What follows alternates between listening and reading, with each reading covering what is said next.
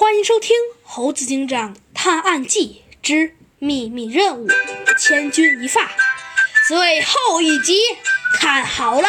说着，霸王猛地冲向猴子警长，掏出铁棒，要把，好像要把他捅向猴子警长，顺便再打他几棍子。就在他离猴子警长只有三步远时，猴子警长绝望地闭上了眼睛。突然，咚的一声。猴子警长并没有感觉到任何疼痛，显然是豹王没有来攻击他。猴子警长睁开了一只眼睛，却看见了一个惊人的景象：一个黑白相间、穿着破裤子的身影正站着，站正在他的面前。他手里拿着一把木锤，而豹王的脑袋上却有一个大包，草帽也破了，正晕乎乎地躺在地上。猴子警长吃力地挤出几个字：“你，你是何人？”那身影转了过来，竟是彪子！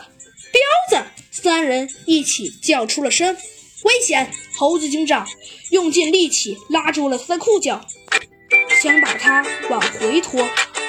彪子脏兮兮的脸上充满了笑容：“不会的，我刚才算是打了一下豹豹王吧，他估计还在晕乎乎的状态呢。”三人一起向他表现了、表现了、表达了感谢。他趁豹王没恢复谈了谈。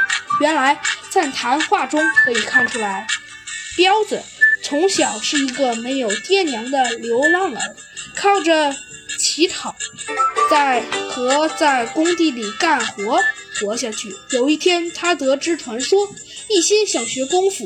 去武林殿，可是苗门票很贵，他压根儿去不了，只好去乌龟大师家和他讲和，看看能不能来给他免费看看。